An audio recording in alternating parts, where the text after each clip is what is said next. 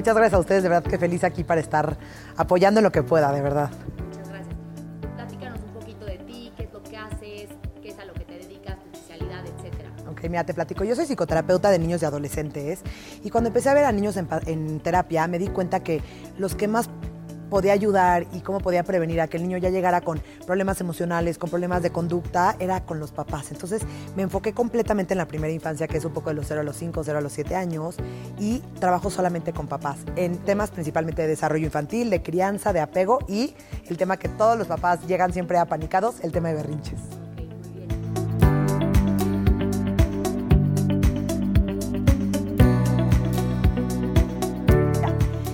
La palabra berrinches tiene como una connotación súper negativa. Siempre cuando escuchas berrinche, escuchas es malo, te imaginas el niño manipulando, te imaginas el niño de verdad perdiendo el control, la mamá desesperada, ¿cómo le hago? Pero de verdad que si lo empezamos a desmenuzar tantito, un berrinche es una explosión y una crisis emocional, ¿ok? El cerebro de los niños nace súper inmaduro. Entonces, en la, en la etapa en la que empiezan los berrinches, que es al año, a los dos años, a los tres años, el cerebro del niño todavía no puede controlar sus emociones, todavía no puede como frenar, empatizar y pensar antes de actuar.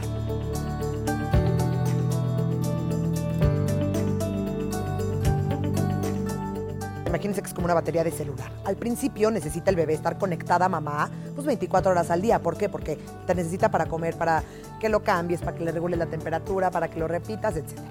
Conforme van creciendo, los niños van logrando un poco más la separación de las mamás. Entonces empiezan a tener la batería un poco más de capacidad de guardar energía. Después se le va vaciando, ¿no? Imagínate que el niño va corriendo por el jardín, se tropieza, entonces le vacía la batería y ¿qué hace automáticamente? ¡Mamá! Entonces mamá corre, sana, sana, ¿no? Le pone su cremita, lo ayuda y todo. ¿Y qué pasa? Le vuelve a rellenar la batería. Tienes la batería emocional de tus hijos, menos berrinches van a hacer. ¿Por qué? Porque menos se va acabando. Pero ¿qué pasa si por algo se frustra, por algo el niño está en la etapa de la frustración, se frustra, la batería se le vacía y mamá se voltea y le hace como, híjole, no, me está manipulando, vete para allá, te castigo, te mando al tiempo fuera o es el cuarto del día o ya estoy desesperada porque tampoco esto es una cosa de culpabilidad de las mamás. Y justo lo que queremos hacer es estar conectados emocionalmente. ¿Cómo nos conectamos emocionalmente? Estar disponibles en los momentos de estrés de los niños, eh, poder estar ahí cuando nos necesitan, eh, todo el tema del juego, estar presentes, ¿no? Porque muchas mamás dicen como, es que no puedo estar todo el tiempo. Ok, entendemos en el mundo en el que estamos viviendo, pero el tiempo que estás ahí, sí estás presente. Cuando lo estás bañando, que dejes el celular y puedas estar ahí, el momento en el que estás jugando puedas estar ahí. Y todos estos momentos va a tener, van a estar apoyando a que su batería se quede rellena. A ver, ojo, se va a vaciar y se va a vaciar y se va a vaciar tres mil veces al día. Pero que se vacíe lo menos posible que tú puedas estar con la capacidad y la habilidad de poder rellenarla otra vez. Pero lo más importante de toda la relación entre mamá y bebé es en los momentos que tú te sientas estresado, tengas hambre, tengas sueño, estés haciendo un berrinche, estés frustrado, tengas miedo, te- tengas dolor, enfermedad, etcétera, yo estoy ahí y te voy a ayudar a bajar ese estrés.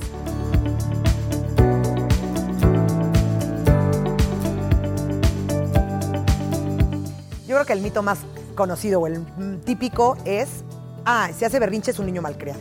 Eso es completamente falso. Todos los niños hacen berrinches. Ojo, los niños tienen diferentes temperamentos. Hay niños que hacen berrinches notorios, que avientan, que rompen, que patalean, que gritan, que se echan para atrás, que se lastiman. Y es muy notorio, pero también hay berrinches en un niño que se puede controlar más, pero está igual el mismo nivel de berrinche, pero está más controlado. Entonces, no, la lágrima o el coraje que se queda como muy guardado o son mucho más, se aíslan, pero todos los niños hacen berrinches, entonces no es de niños mal creados. Otro mito que siempre es el clásico que siempre es de, es que me está manipulando. Y yo a ver qué está haciendo. No, no, no, es que le digo, no avientes y me voltea a ver y me ve y lo avienta.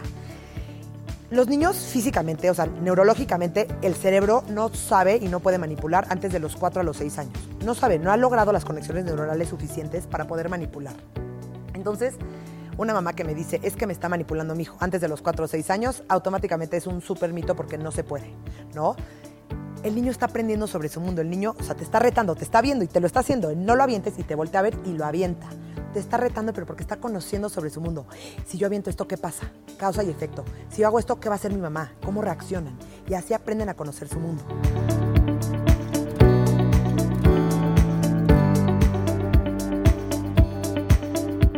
Es el punto más importante en esta relación como mamás con nuestros hijos.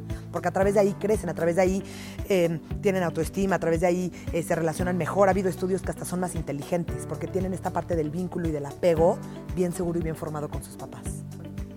Jugar con ellos, ponerles atención. Más, es importantísimo que confíen en ustedes mismas, que confíen en su instinto, lo están haciendo bien, de verdad que muchas veces vivimos en la era de la información y de la sobreinformación. Entonces muchas veces el pediatra te dice una cosa, pero entonces viste otra cosa en Instagram, pero aparte leíste otra cosa, pero aparte eh, la sleep coach te dijo otra cosa y vivimos en un, en un momento en donde tenemos muchísima información y se nos olvida confiar en nosotras mismas. Entonces se los pido, confíen en su instinto, son unas personas muy sabias. Ustedes, no hay más persona más experta que ustedes en sus hijos.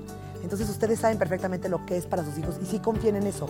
Aunque el pediatra diga lo contrario, aunque su mamá les recomiende algo, aunque su hermana, la cuñada, la suegra, confíen en ustedes. Eso es importantísimo. Gracias a ustedes por invitarme y feliz lo que necesiten.